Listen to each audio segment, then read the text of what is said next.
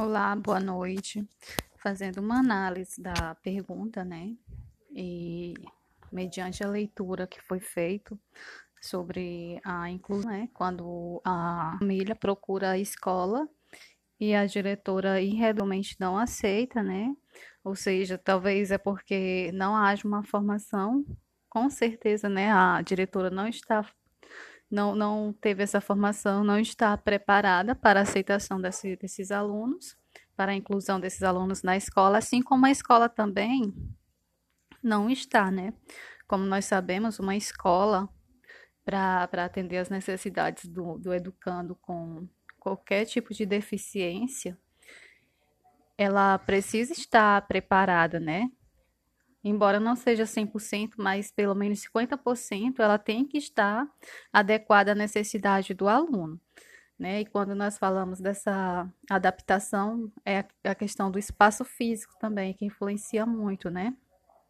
A questão de banheiros adaptados, a sala de aula adaptada para uma cadeira de roda, né? Que no caso seria a, o aluno com paralisia cerebral, né, ele necessita e precisa estar na cadeira de roda. Ele não tem como se, se locomover sem o auxílio dessa cadeira. Então, como nós sabemos, né, vale lembrar que a inclusão escolar dos alunos com deficiência é amparada pela legislação de 1988, quando a Constituição estabelece, né, promover o bem de todos, sem preconceitos de origem, raça, sexo, cor, idade e quaisquer outras formas de discriminação que estão no artigo 3, inciso 4. E define ainda, no artigo 205, a educação como direito de todos, garantido, o, garantindo o pleno desenvolvimento da pessoa, o exercício da cidadania e a qualificação para o trabalho. No artigo 206, inciso 1, é, estabelece a igualdade de condições de acesso à permanência na escola, como dos princípios para o ensino e garante como dever do Estado a oferta do atendimento educacional especializado, a EI, então, preferencialmente na rede regular de ensino. Mediante isso, é interessante enfatizar, né, quando os professores dizem o que fazer. Estão estudando, mas é preciso que se ponha em prática o que se tem estudado, né? Se não se colocar em prática, não vai adiantar de nada.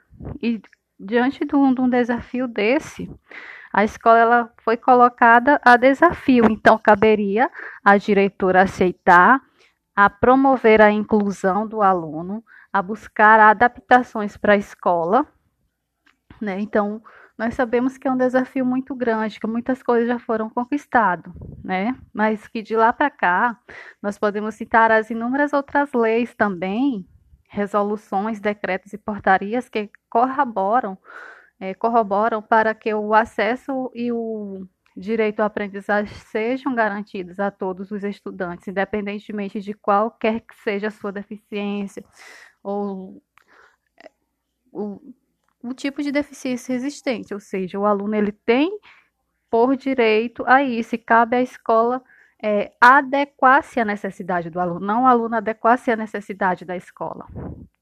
Portanto, não se justificam as alegações para não receber a matrícula do aluno em razão de sua deficiência ou de suas dificuldades cognitivas. Importante frisar também, com base nas declarações feitas sobre as dificuldades né, do aluno, é que existem muitas formas de adaptação, né, de materiais.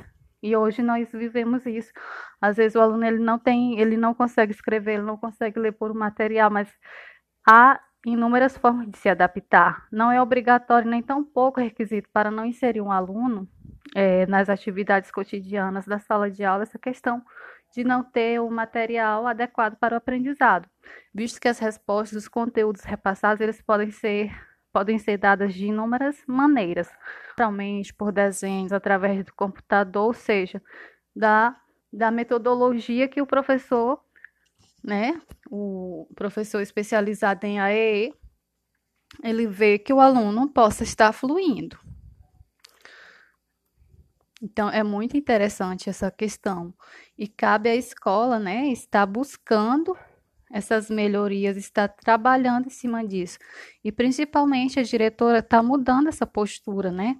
Está repensando, uma vez que nós vivemos já em uma luta constante em, em busca dos direitos dos, né, que, que levaram anos para ser conquistado. Então, cabe aqui ela fazer uso destes direitos é, ao, ao aluno, né, que cabe a ele, e promover a inclusão em sala de aula. Então, é muito interessante.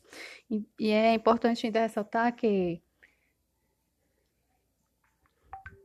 a, a criança com a deficiência de paralisia cerebral ou quaisquer outras características se sobressaiam em relação a um suposto padrão considerado como ilegível, o direito de frequentar a escola e participar plenamente a todos os aspectos da vida escolar é assegurado, né? Na lei brasileira de inclusão que foi aprovada em 2015, determina que o acesso de crianças e adolescentes com deficiência à educação não pode ser negado sob qualquer argumento, né?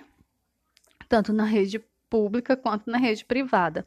E a lei ainda, né, a lei proíbe ainda a cobrança de qualquer valor adicional nas mensalidades e anuidades para esse público, ressaltando que essa escola ela pode até ser multada, né, ou seja, pode até ser movida uma ação judicial contra ela, né, uma vez que é obrigatório o, a inclusão deste aluno em sala de aula.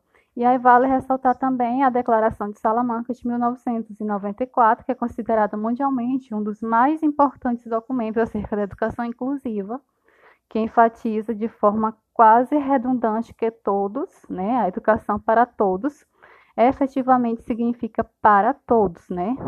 Então não tem como é, dizer que não, não, é, não se faz necessário ou que não há como incluir esse aluno na sala de aula. Né? Então nós sabemos que é uma batalha grande, que muitas escolas elas ainda se negam a receber esses alunos, alegando a não formação dos seus profissionais, a não estrutura física da escola que não está adaptado para a necessidade da criança, a questão dos recursos metodológicos que não são favoráveis, ou seja, uma batalha que se tem travado, que se vem travando durante anos, para que essas crianças elas sejam inclusas na sala de aula e tenham uma educação de qualidade como os demais alunos devem ter. E é isso. Espero que tenha ficado clara a minha fala. Muito obrigada.